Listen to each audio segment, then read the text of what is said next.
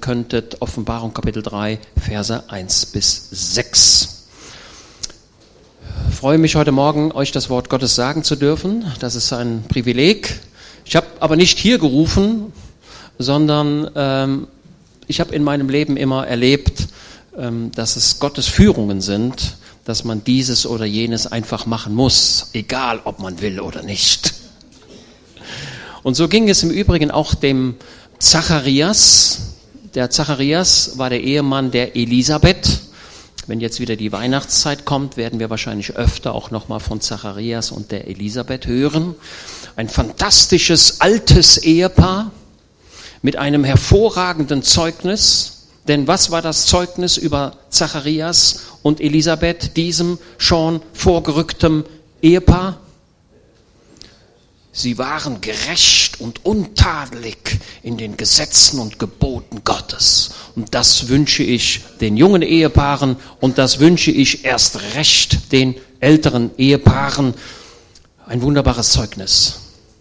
Nun, ich komme aus dem Arbeitsleben, ich bin noch aktiv und ich kenne eine Menge Menschen, mit denen ich zu tun habe und dabei sind wirklich eine Menge merkwürdige Menschen. Alte und junge, komische, fröhliche, traurige, die gesamte Palette der menschlichen Möglichkeiten begegnet mir jeden Tag.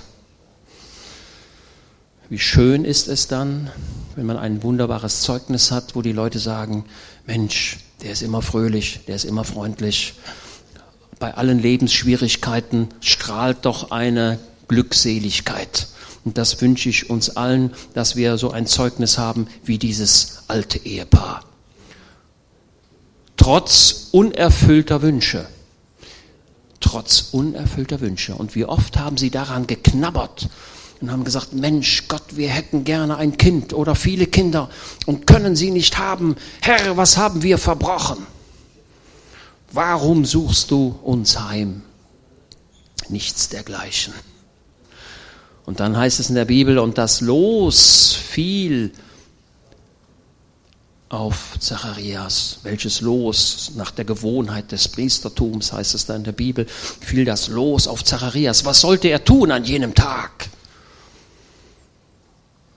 Ihr müsst euch vorstellen, das Höchste, was es für einen Priester damals gab, war, den Dienst des Räucherns zu vollziehen im Heiligtum des Tempels. Das war wie ein Sechser im Lotto. Das war das Größte, für junge Leute ist es vielleicht das Größte, einmal bei Bayern München zu spielen. Ne? Das ist so ein Ziel, was vielleicht der eine oder der andere haben könnte. Oder vielleicht in der Nationalmannschaft. Für die Priester war es damals das Größte, diesen Dienst zu tun. Und dann fiel das Los auf Zacharias und Zacharias dachte, heute ist der größte Tag in meinem Leben. Boah, das Los ist auf mich gefallen. Dieser Dienst war so begehrt, dass man das Los werfen musste. Und so ging Zacharias an jenem Tag in den Tempel, um den Dienst des Räucherns zu vollziehen. Und was passierte dann? Gabriel, der Engel Gottes, stand zur Rechten des Altars und sprach mit Zacharias. Das sind die Führungen und Leitungen Gottes und die wünsche ich dir und mir. Wir brauchen die Führung und Leitung des Heiligen Geistes und dazu müssen wir uns persönlich öffnen und sagen, Herr, hier bin ich. Ich stehe dir zur Verfügung. So, jetzt sehe ich die Tante Anneliese. Tante Anneliese hatte vor einigen Tagen Folgendes erzählt und ich denke, ich erlaube mir mal, ich glaube, dass ich das sagen darf, die Mutter von der Tante Anneliese und das ist gleich die Mutter vom Bruder Helmut.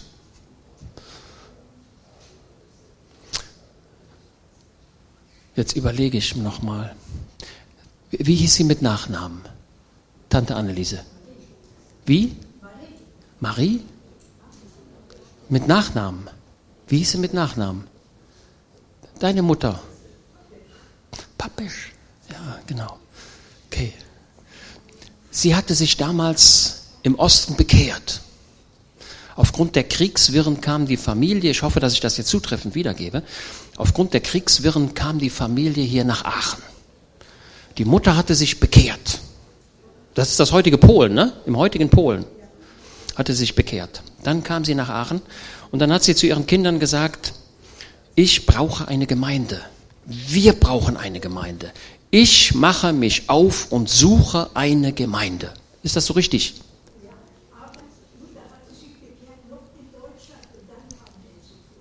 Okay, hatte sich noch in Deutschland bekehrt. Egal, auf jeden Fall war sie gläubig geworden.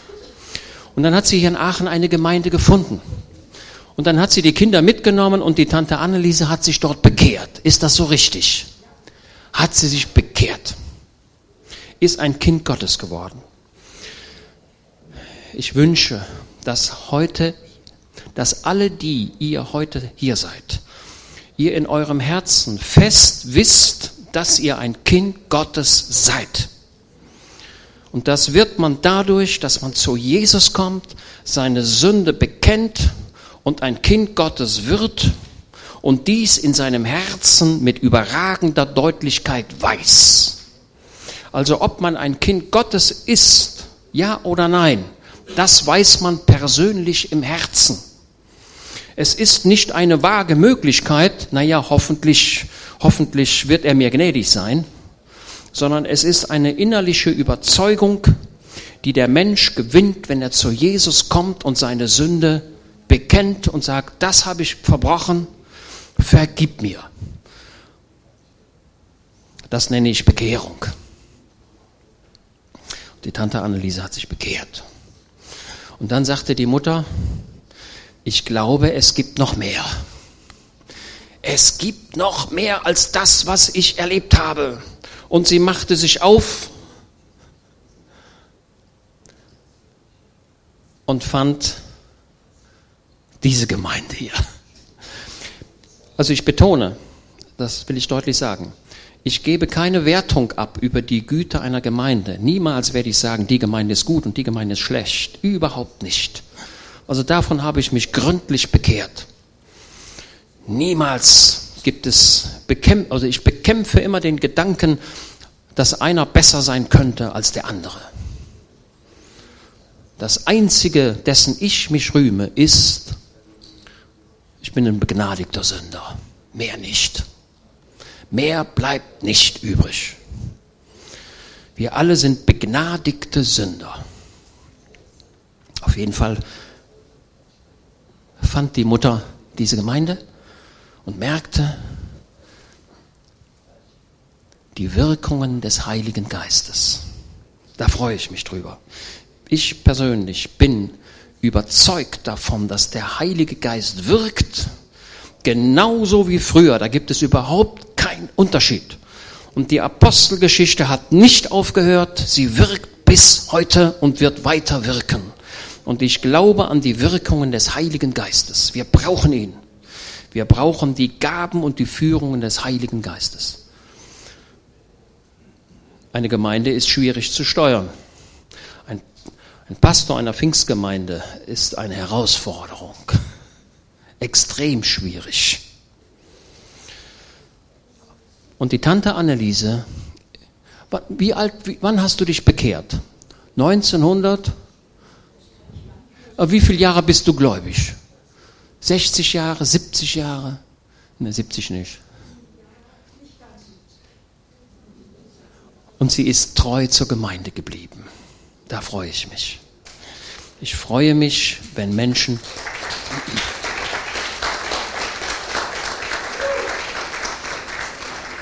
Die Tante Anneliese, will ich auch mal sagen, ist durchaus ein schwieriger Mensch.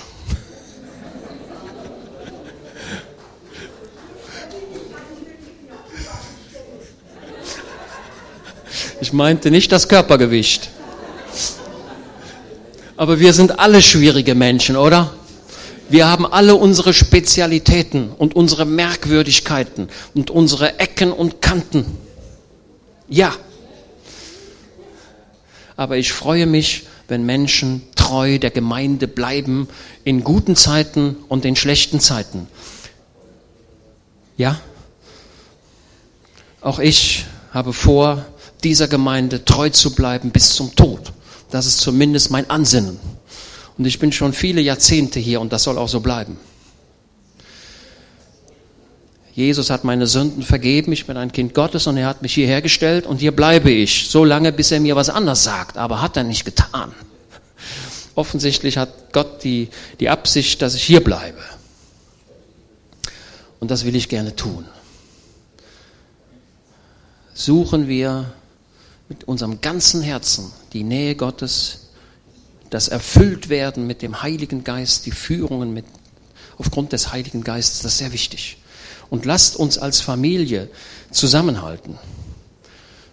Ich werde als Vater meine Familie nie aufgeben. Und wenn die Kinder komische Sachen machen, dann werde ich das nicht gutheißen, aber trotzdem sind es Familienmitglieder. Ich stehe für die eigene Familie und so stehe ich auch für die eigene Gemeinde, auch wenn sie hin und wieder mal ein bisschen merkwürdig ist. Okay? So, das waren meine einleitenden Worte. So, jetzt schaut mal.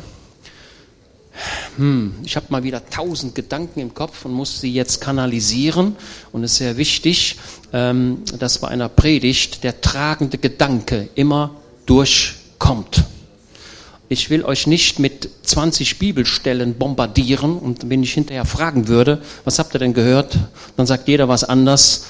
Ähm, da bleibt kaum was hängen. Deswegen heute nur ein Bibeltext, Offenbarung 3, die Verse 1 bis 6. Das ist der Text für heute. Dieser Text stammt aus dem letzten Buch der Bibel, aus der Offenbarung. Viele Leute haben ein Problem mit der Offenbarung und lesen da gar nicht so gerne drin, weil sie sagen, ich verstehe das eh nicht. Oder wenn ich schon was verstehe, lese ich ein Kapitel weiter glaube ich, was erkannt zu haben und das wird durch das nächste Kapitel schon wieder aufgehoben und nachher bin ich verwirrt und dann weiß ich gar nicht mehr, was stand denn da und was stand denn da. Aber die Offenbarung ist und bleibt ein Ermunterungsbuch. Johannes, der Jünger Jesu, also nicht Johannes der Täufer, Johannes, der am Kreuz Jesu stand, der bekam eine Offenbarung der Vorhang wurde geöffnet und er konnte in den Willen Gottes hineinschauen. Und die Bibel sagt, glückselig, wer liest und hört und bewahrt die, die Worte der Weissagung dieses Kapitel, dieses Buches. Ich wiederhole nochmal. Glückselig ist, wer liest und hört und bewahrt also frage ich dich, liest du die Bibel? Beschäftigst du dich mit dem Wort Gottes? Es ist absolut notwendig für jeden Menschen, der Jesus nachfolgt, sich intensiv mit dem Wort Gottes zu befassen, darüber nachzudenken, darüber zu reflektieren. Absolut notwendig. Beschäftigt euch intensiv mit dem Wort Gottes. Das Wort Gottes ist zu lesen. Heute haben wir die Situation, dass wir es hören. Und das, was wir lesen und hören, bewahren wir in unseren Herzen. Und das wird eine Wirkung für unser Leben haben.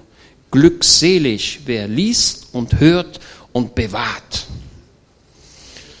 Also machen wir uns auf, diese Dinge in unserem Leben umzusetzen.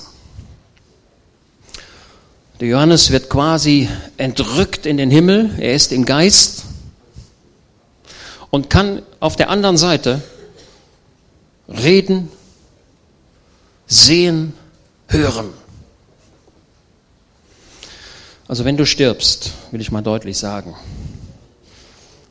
dann verlässt du deinen Körper, dein Körper bleibt hier. Und du gehst quasi wie durch eine Tür auf die andere Seite.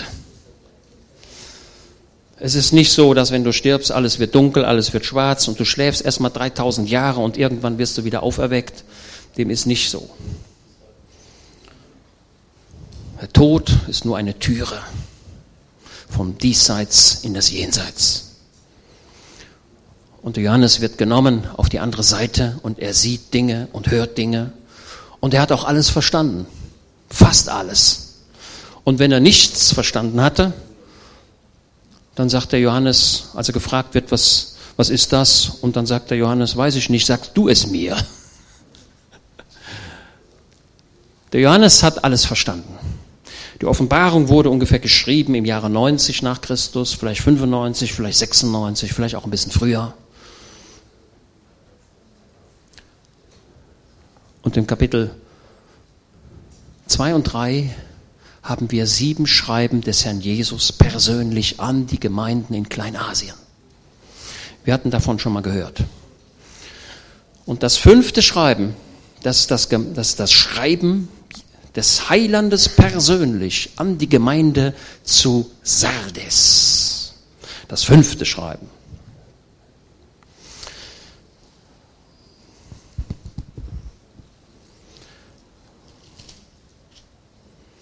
Und dem Engel der Gemeinde in Sardes schreibe, dies sagt, der die sieben Geister Gottes hat und die sieben Sterne hat. Bei all diesen Schreiben offenbart sich der Herr Jesus in einer bestimmten Eigenart. Und hier sagt er, der die sieben Geister Gottes hat. Was ist das denn, ihr Bibelkenner? Was sind die sieben Geister, die der Herr Jesus hat? Die Zahl sieben durchleuchtet die Offenbarung an allen Ecken und Enden. Sieben Engel der Gemeinde, sieben Sendschreiben, sieben Posaunen, sieben Fackeln, der siebenarmige Leuchter, sieben Schalen. Das ist ein Bild auf den Heiligen Geist. Lasst uns ganz kurz, ich lese es vor aus Jesaja Kapitel 11. So, jetzt bin ich ein bisschen an der Hermeneutik. Hermeneutik ist ein Begriff aus der Wissenschaft, wie wird das Wort Gottes ausgelegt. Also lasst uns alle die, die ihr am Worte Gottes dient, lasst, bemüht euch, das Wort Gottes richtig auszulegen und es richtig anzuwenden.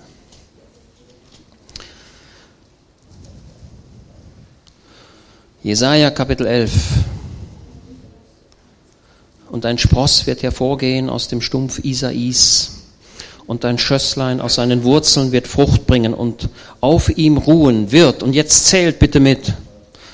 Hier geht es um den Herrn Jesus. Und auf ihm wird ruhen der Geist des Herrn, der Geist der Weisheit und der des Verstandes, der Geist des Rates und der Kraft und der Geist der Erkenntnis und der Furcht des Herrn. Wie viel habt ihr gezählt?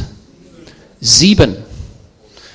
Der Herr Jesus stellt sich der Gemeinde zu Sardes vor als vollkommen, als der quasi innerlich, ihr merkt, wie schwer ich mich jetzt tue, das irgendwie zu fassen. Er drückt sich aus als der, der, die, der mit dem Heiligen Geist extrem verbunden ist und der die sieben Sterne hat. Wer sind denn die sieben Sterne?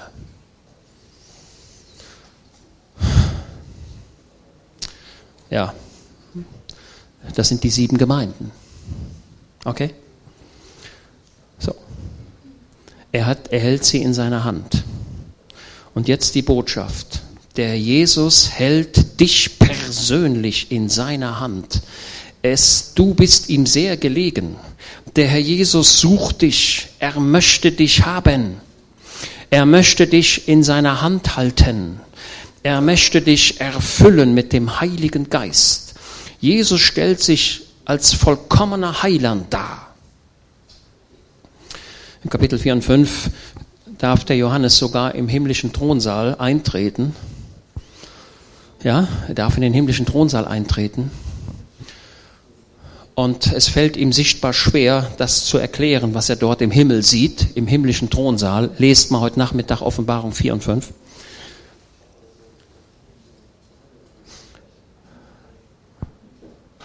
Er sieht den himmlischen Vater, er sieht den himmlischen Thronsaal.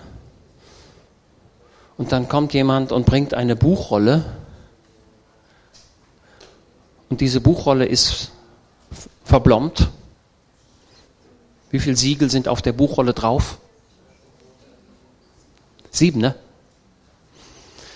Wenn du ein Testament machen möchtest, wo gehst du dann hin?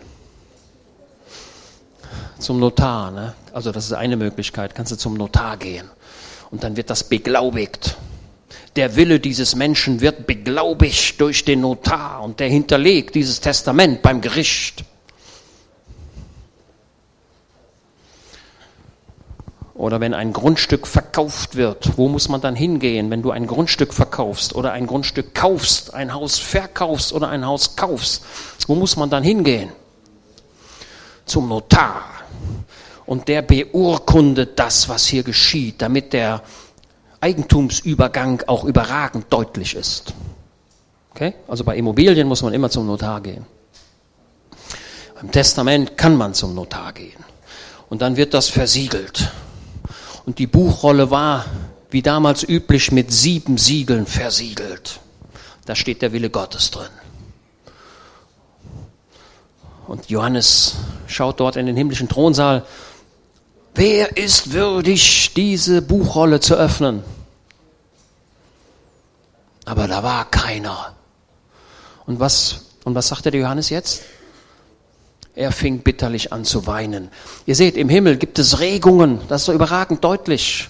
Er fängt bitterlich an zu weinen und sagt, ja, sollte das jetzt das Ende sein? Ist denn keiner würdig, diesem Willen in Gang zu setzen? Ist denn keiner da, der, den, der das Testament jetzt öffnet und es in Gang setzt? Und dann sagt jemand, es hat überwunden. Wer? Der Löwe aus Juda. Oh, sagte Johannes, der Löwe, der ist stark. Und dann sieht er, wer der Löwe ist. Und wer ist der Löwe? Das Lamm ist der Löwe. Boah. Jesus präsentiert sich im Himmel als das ewige Lamm Gottes. Das Erlösungswerk Jesu ist im Himmel alle Zeit präsent. Und das durchzieht den gesamten Gotteswillen. Die Erlösung durch das Blut Jesu. Hier auf dieser Erde und im Himmel auch. Und das wird der Grund deiner und meiner Freude sein im Himmel, indem wir sagen, ich danke dir, Herr Jesus, dass du meine Schuld getragen hast. Ich hörte jetzt ähm, von, ähm, vom Vater von Brigitte, also der, nicht der alte Bruder Philipp Hart, sondern der Vater. Kam ja, die Familie kam ja damals auch aus dem Osten hier in den Westen mit einem Koffer die Familie hatte ja zweimal alles verloren. Denn aus dem damaligen, also das, was heute Polen ist, kamen sie aufgrund des Zweiten Weltkriegs in die damalige DDR, versuchten sich dort anzusiedeln. Und dann merkten sie, dass das Land nicht mehr frei ist. Und dann sind sie ja 1959 oder 1960, ich weiß es nicht genau, kurz vor dem Mauerbau aus Ostdeutschland nach Westdeutschland gekommen. Also diese Familie hat zweimal alles verloren. Stellt euch das mal vor. Zweimal alles verloren. Also ich habe einen großen Respekt vor der Generation, die vor uns dran war und die die Wirren des Zweiten Weltkrieges miterlebt haben, die so viel Leid und Verlust erlebt haben. Also alle hier, ihr junge Leute, also ihr habt allen Grund, wirklich dankbar zu sein. Die Verhältnisse, die wir heute in Deutschland haben, sind fantastisch gut. Sie sind perfekt. Und ihr lebt in einer guten Zeit. Bei allen Problemen des Naturschutzes sehe ich auch. Ja, aber die Zeit ist trotzdem gut. Und dann ist die Familie hier in Eschweiler gut aufgenommen worden von dem Onkel, der zuvor schon nach Nordrhein-Westfalen gekommen war. Und mein Schwiegervater, hat diese freundliche Aufnahme in seinem Leben nie vergessen.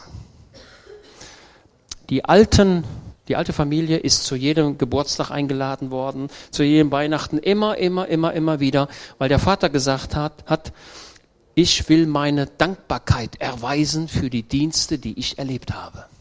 Merken wir das? Es gibt eine lebenslange Dankbarkeit, das ist gut. Also lasst uns auch dankbar sein für die Dinge, die wir erlebt haben. Also Jesus wird im Himmel als das ewige Lamm Gottes erkannt und betrachtet. Das Erlösungswerk greift quasi durch von dieser in die jenseitige Welt bis in alle Ewigkeit. Ich glaube, dass das Lamm Gottes das Zentrum sein wird auf der neuen Erde und dem neuen Himmel. Ich glaube an eine neue Erde und einen neuen Himmel. Wisst ihr, warum ich das glaube? Weil es in der Bibel drin steht. Und trotzdem bin ich bemüht, diese Erde zu erhalten und wenig Müll zu verursachen. Und die Ressourcen, die wir auf diesem Globus haben, schonend zu verwenden.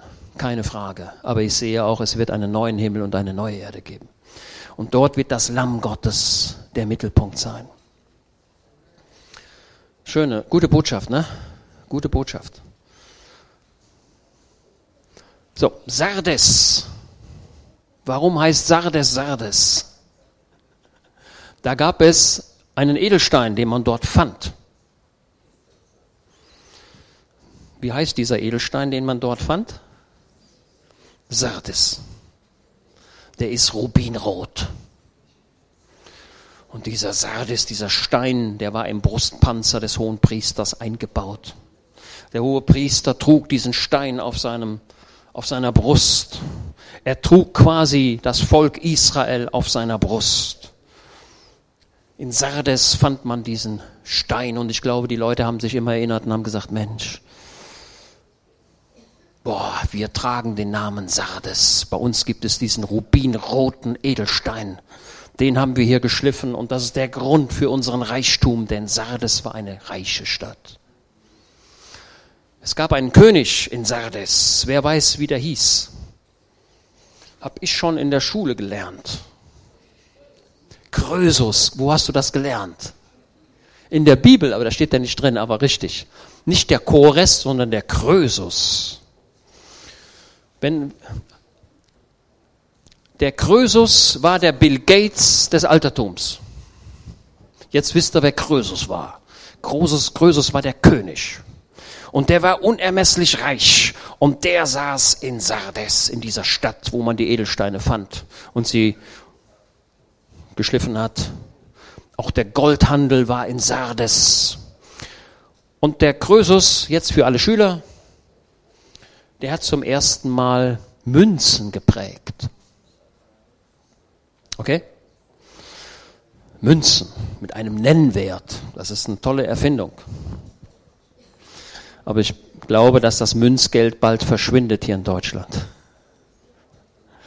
Und das Bargeld wird auch bald verschwinden. Es dauert nicht mehr lange, dann werden wir kein Bargeld mehr haben. Okay? Das mal nur so nebenbei gesagt. Und dieser Krösus war unermesslich reich.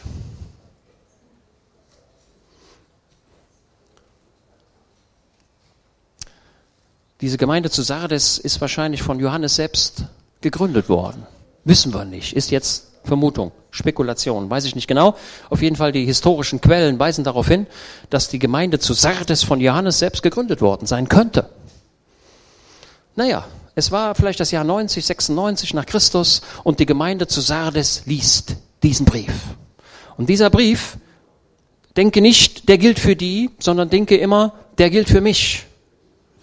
Nimm das Wort Gottes immer persönlich. Sage nie, aha, gut gesprochen, das gilt für den. Das soll der sich mal unter die Ohren schreiben. Und das soll der sich mal gut behalten. Hoffentlich hat er das gut verstanden. Kennt ihr diese Aussagen? Der hat bestimmt den und den gemeint. Gut so sagt immer, das Wort Gottes gilt für mich. Ich bin angesprochen. Und jetzt kommt dieser Satz. Ich, ich lese es nochmal. Ich kenne deine Werke, dass du den Namen hast, du lebst und bist tot. Oh, das ist ein Hammer, oder? Das Zeugnis Jesu über die Gemeinde zu Sardes mit diesem tollen Namen und mit, diesem, mit dieser tollen Geschichte ist, ich kenne dich. ich kenne dich, ich habe dich immer gekannt. Also der Herr Jesus kennt dich, der Herr Jesus kennt mich, er kennt deine Lebenssituation. Wir haben hier unten, wo ist die Dame aus Brasilien? Vielleicht sitzt sie unten. Sie versteht kein Deutsch. Also wir haben hier unten oder hier im Haus im Moment eine junge Dame aus Brasilien. Sie ist in guter Hoffnung aus Brasilien nach Deutschland gekommen mit ihrem kleinen Kind und soweit ich das verstanden habe, zu ihrem Mann. Und der Mann verprügelt sie den ganzen Tag. Schlimm. Und jetzt bleibt dieser jungen Frau mit dem Kind, ich gucke mal so durch die Runde hier, ich kann sie aber nicht erblicken, jetzt sitzt sie hier und hat kein Euro Geld, nichts, mittellos, vom Mann verprügelt, in einem fremden Land und kann die Sprache nicht sprechen. Jetzt frage ich euch, ist das ein Schicksal?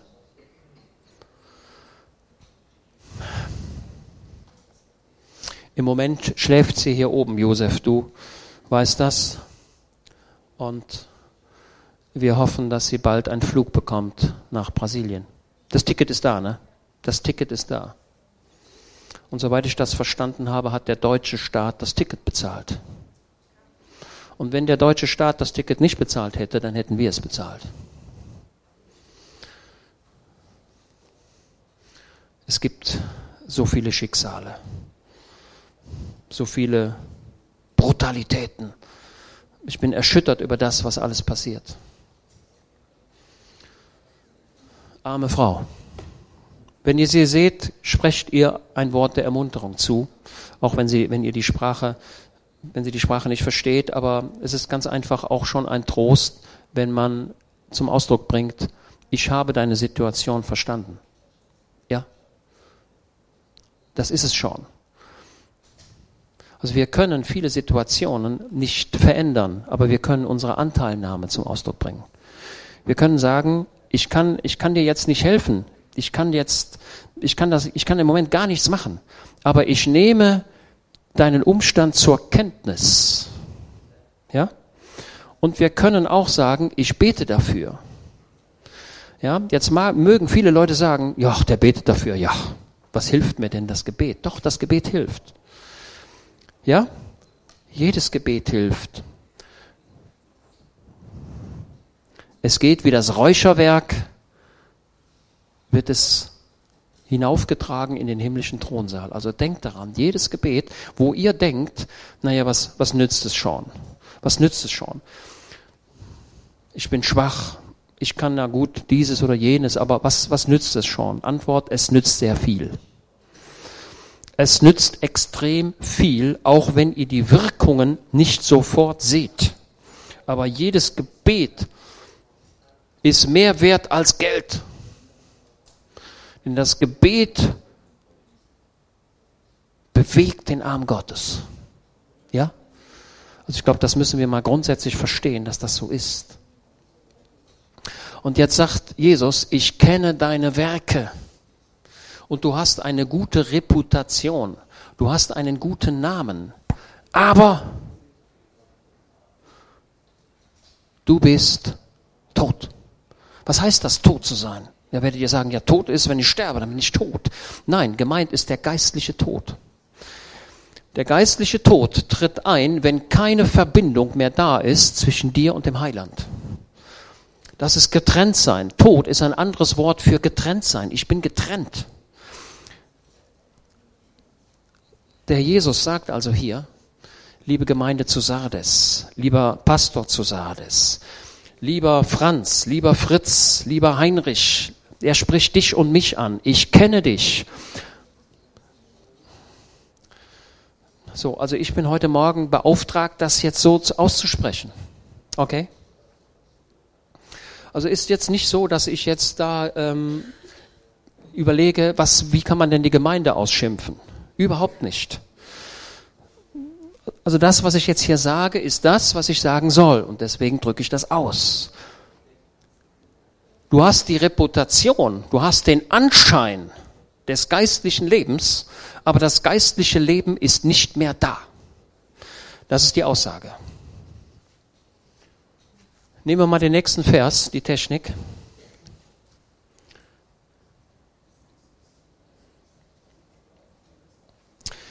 Jesus stellt sich vor als, also wir müssen jetzt den Kontext sehen. Jesus stellt sich vor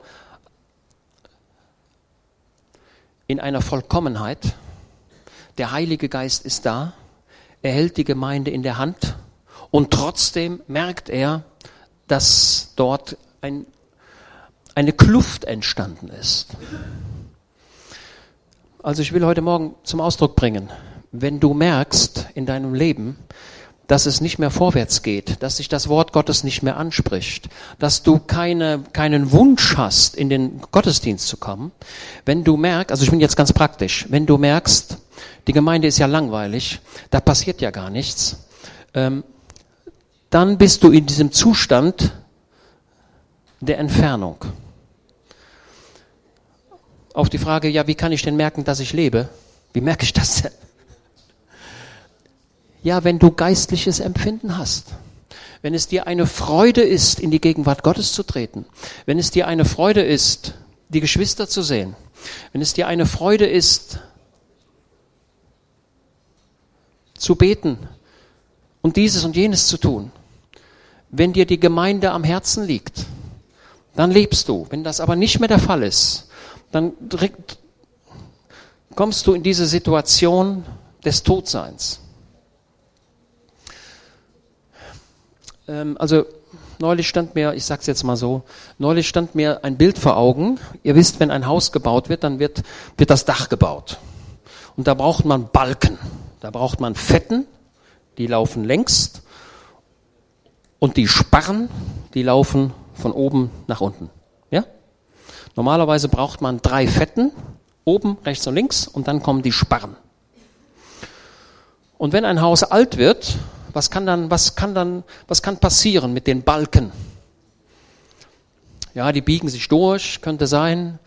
Und wenn da schon mal Feuchtigkeit kommt oder dies oder jenes, dann fangen die Balken an, was? Dann faulen die. Also ich gehe bei uns schon mal öfters in den Dachboden und gucke, ob alles auch noch in Ordnung ist. Weil ich möchte gesunde Dachbalken haben. Ja? So. Und manchmal passiert bei den ganz alten Häusern, da kann ein Schädling in die Balken reinkommen. Was, was sind das für Schädlinge? Würmer, Holzwürmer. Und die machen richtig große Löcher in die Balken. Habt ihr Erfahrung mit Holzwurm? Wo habt ihr den denn? Bei euch im Dach? Hattet ihr? Jetzt nicht mehr. Gut. Dann müsst ihr immer hellwach sein. Wenn der Wurm kommt, dann müsst ihr diesen Wurm bekämpfen.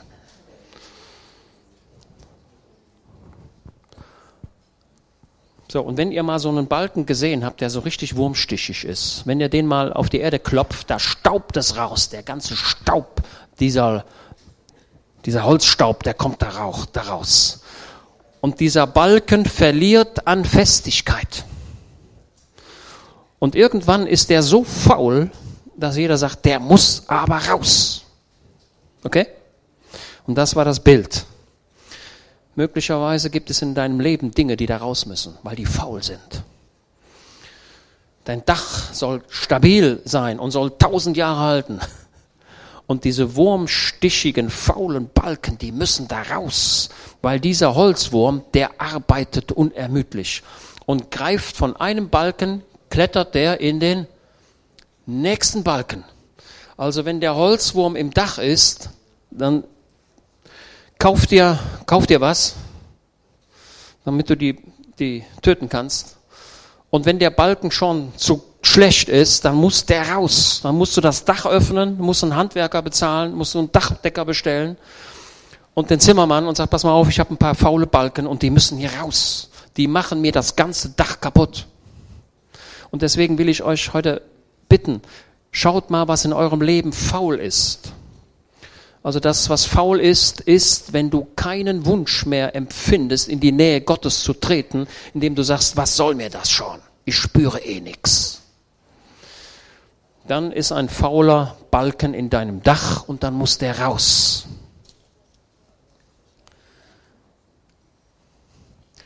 Und jetzt kommt der nächste Vers. Wache auf und stärke das Übrige, das im Begriff stand zu sterben. Wache auf.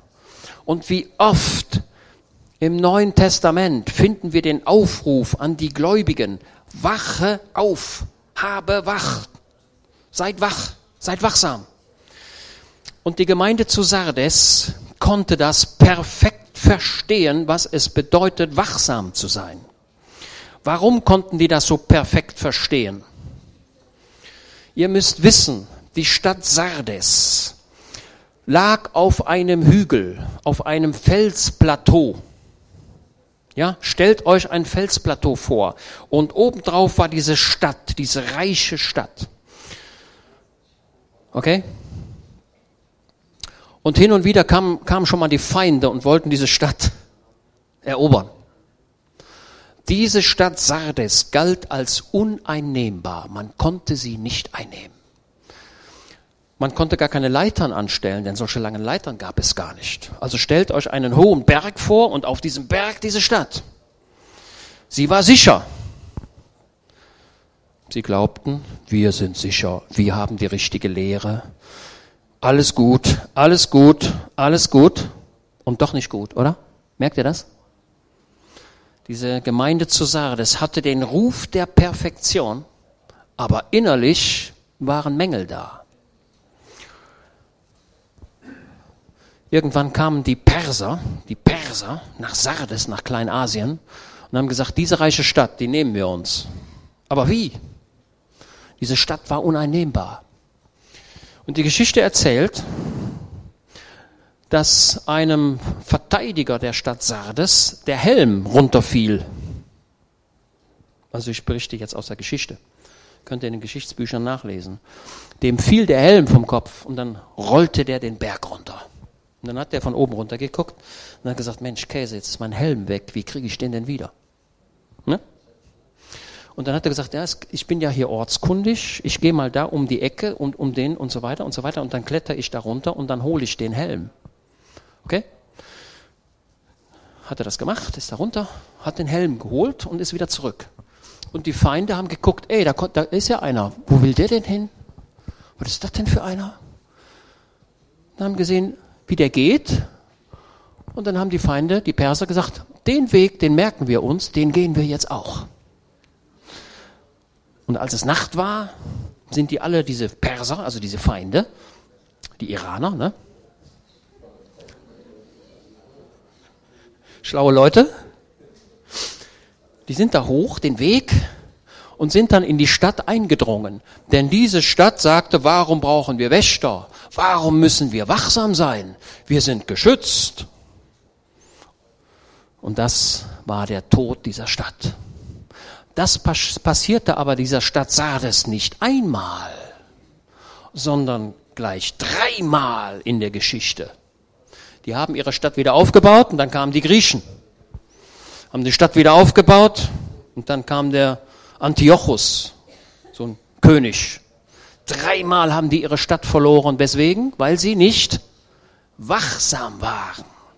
Und deswegen sagt der Jesus, hör mal, ihr Leute zu Sardes, ihr wisst, was es bedeutet, wachsam zu sein. Und ihr seid oft nicht wachsam gewesen. Aber ich rufe euch zur Wachsamkeit auf. Bitte seid wachsam. Also liebe Gemeinde, geht bitte mit offenen Ohren durch diese Welt. Seid wachsam und haltet euch fern von Dingen, die nicht gut sind. Wie hält man sich denn in der Praxis fern von Dingen, die nicht gut sind?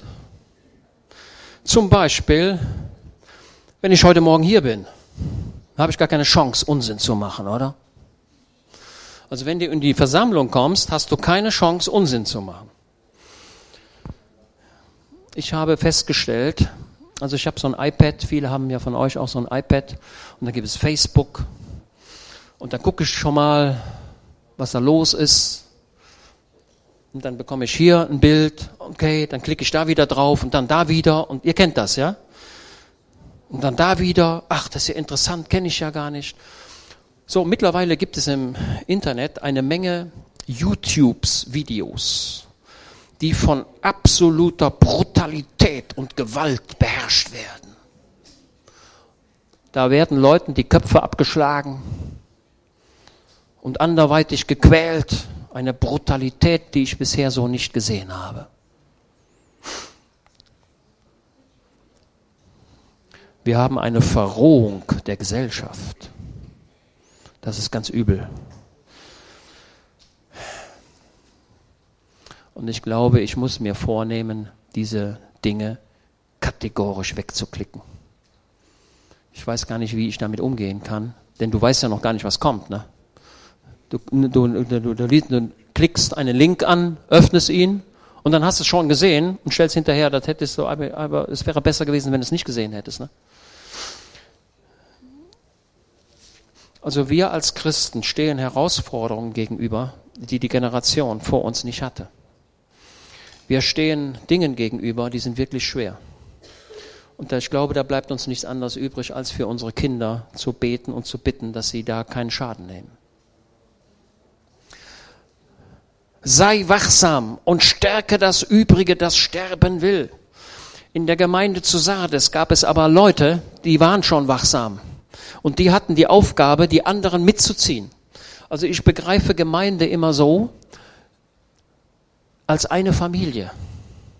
Und wenn einer schläfrig wird, dann müssen die anderen Familienmitglieder kommen und den wieder mitziehen, mitreißen.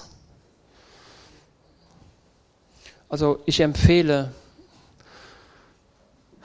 auch wenn ich es zeitlich kaum schaffen kann, besucht euch so viel ihr nur eben könnt.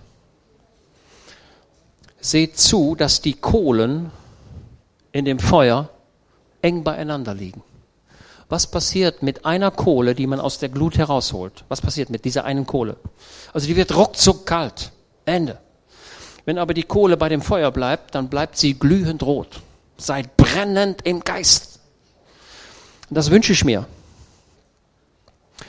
Denn ich habe deine Werke nicht komplett erfunden. Was heißt das nicht völlig erfunden von meinem Gott, sagt der Jesus, wenn etwas nicht komplett ist? Also ich will das sagen. Diese Gemeinde zu Sardes, die hatte tolle Events. Die hatte einen fantastischen Ruf. Viele Aktivitäten. Ist aber dennoch geistlich tot. Es kommt auf die Motivation an. Das ist entscheidend. Was ist die Motivation? Was ist die, was ist die Ursache deiner Aktivitäten? Wenn sie die, wenn, wenn du sagst, ich tue das, weil ich Jesus lieb habe. Ich tue das, weil ich Jesus dienen möchte. Ich tue das, weil der Heilige Geist mich drängt, das zu tun, dann tue es. Nehmen wir mal einen Vers weiter. Wir kommen gleich zum Ende. Ein Vers weiter. Und jetzt schaut. Oh, was für ein Vers. Gedenke nun, wie du empfangen und gehört hast. So, ich, schaut mal, ich bin viele Jahrzehnte hier in Aachen und ich habe viel gehört und viel empfangen. Und die Alten, die hier waren, das waren, also ich ziehe meinen Hut. Also ich lasse an die Alten gar nichts drankommen. Überhaupt nicht.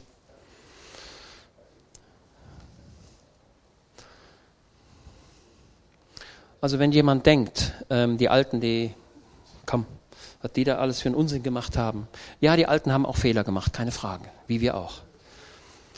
Aber ich habe Hochachtung vor denjenigen, die in der Vergangenheit hier das Evangelium verkündigt haben. Und ich habe so viel begriffen und verstanden, das ist mir so wertvoll und daran halte ich mich. Gedenke nun, wie du empfangen und gehört hast. Das ist das, was der Jesus der Gemeinde sagt. Gedenke nun, wie du empfangen und gehört hast. Gedenke das, was dir ver erinnere dich an das, was du, was du empfangen hast. Und ich habe eine ganze Menge empfangen. Und das will ich nicht aufgeben. Und ich möchte auch die Grenzsteine nicht verrücken. Das ist mir sehr wichtig. Und je älter ich werde, je mehr merke ich, wie wenig ich verstanden habe. Und für mich ist völlig klar, also ich müsste wahrscheinlich 20.000 Menschenleben haben, um ein bisschen zu begreifen. Also mein Menschenleben reicht nicht aus, um all das Fantastische, was wir in dem Wort Gottes haben, überhaupt zu verstehen und zu begreifen. Das ist unglaublich. und bewahre es. Also schaut mal, wir sollen nun gedenken und wir sollen das bewahren. Und wenn da Dinge sind in unserem Leben, der faule Balken, dann sollen wir Buße tun. Indem wir sagen, Herr Jesus, bitte vergib mir meine Schläfrigkeit, bitte vergib mir meinen Hochmut, bitte vergib mir, dass ich immer gedacht habe, ich sei der Beste.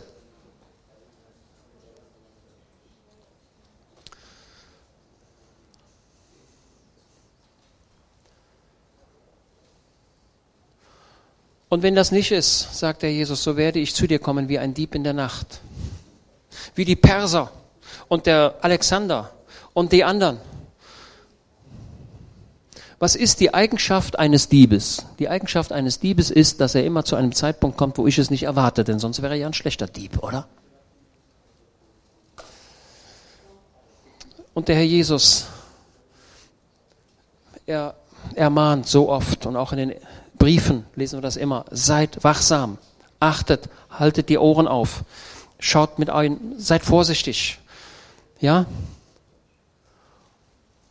Und du wirst nicht wissen, um welche Stunde ich über dich kommen werde. Nehmen wir den nächsten Vers.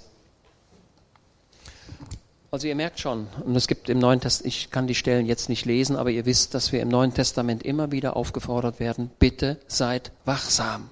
Ja, denken wir an die zehn Jungfrauen, Matthäus 25. Denken wir an Matthäus 24.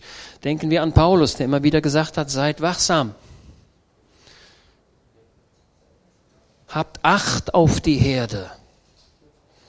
Apostelgeschichte 20, glaube ich. So, aber du hast einige wenige Namen in Sardes, die ihre Kleider nicht besudelt haben. Sie werden mit mir einhergehen in weißen Kleidern, denn sie sind es wert. In Sardes gab es verschiedene Tempel, die gab es auch in anderen Städten.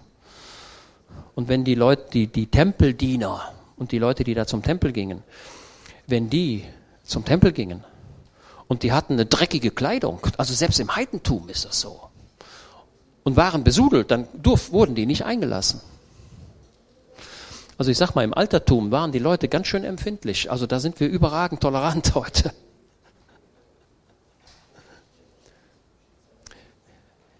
Die weißen Kleider, das sind die Kleider der Gerechtigkeit. Das sind die Kleider des Heils. Ja? Ich sage es immer so. Was ist dein Kleid heute? Wenn dein Kleid heute gereinigt ist im Blute des Lammes, dann gilt dir diese Verheißung ich werde mit dir einhergehen. Was bedeutet das denn, das Einhergehen? Wir machen mal einen Spaziergang, ja? Ist das, ist das der Sinn dieses Wortes? Ich gehe mal mit, ich mache mit dem Guido mal einen Spaziergang. Und irgendwann ist er dann zu Ende und dann gehen wir wieder.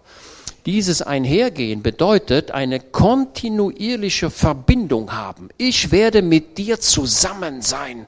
Der Herr Jesus möchte persönlich mit dir zusammen sein und zwar ewig.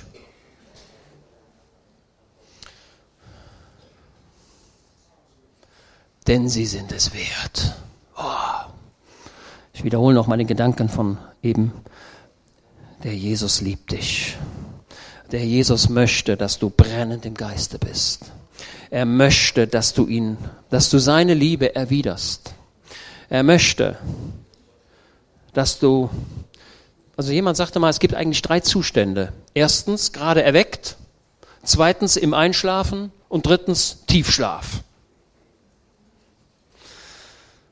Wenn du heute Morgen merkst, dass deine Liebe abgenommen hat, dann wache auf. Natürlich wirst du sagen, wie kann ein Toter aufwachen? Geht das überhaupt? Also stell dir vor eine Leiche und der soll wieder aufwachen. Das geht ja eigentlich gar nicht, ne? Jawohl. Jawohl. Der Lazarus, ne?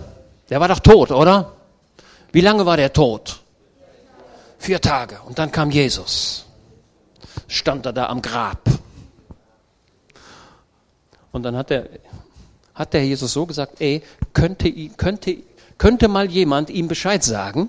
Hat er so gemacht? Nein. Jesus stand da und rief mit, mit lauter Stimme. Das war der Befehlston. Azos, komm raus! Und der kam aus den Toten zurück. Jesus hatte hier schon vorgreiflich seine Macht demonstriert. Vorgreiflich. Der Tod hat, hat seine Macht verloren.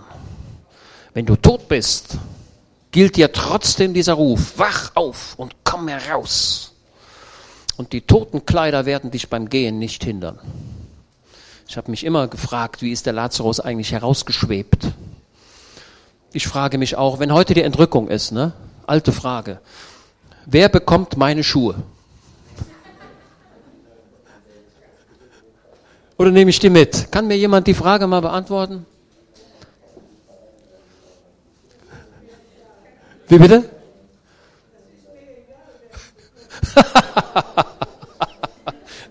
Gute Antwort. Es gibt so viele Fragen, die ich habe, die mir noch keiner beantworten konnte. Aber der Elia, der ließ was zurück? Seinen Mantel, ne? Aber nicht seine Schuhe. Wo waren die? Hatte keine. Doch, der Elia hatte Schuhe. Okay, wo, wo blieb der lederne Gürtel? Ich weiß es nicht. Ich weiß es nicht. Ich weiß nur, dass Gott immer, immer eine Lösung hat. Denn sie sind es wert. So, ich komme zum Ende. Liebe Gemeinde, die Botschaft für heute ist Sardes. Bitte lest euch das, den Brief immer und immer wieder durch.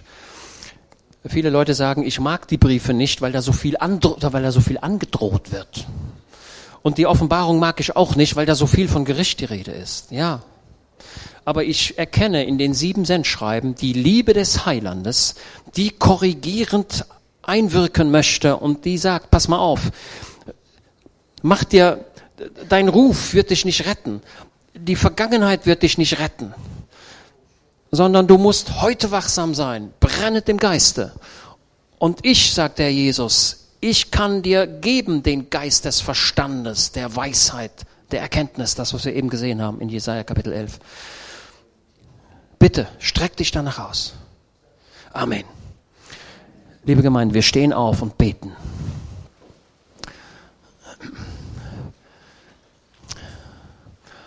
Und ja, lasst uns doch jetzt mal so Einzelgebete haben. Einzelgebete. Ist jemand da, der jetzt beten möchte? Und wir beten alle mit.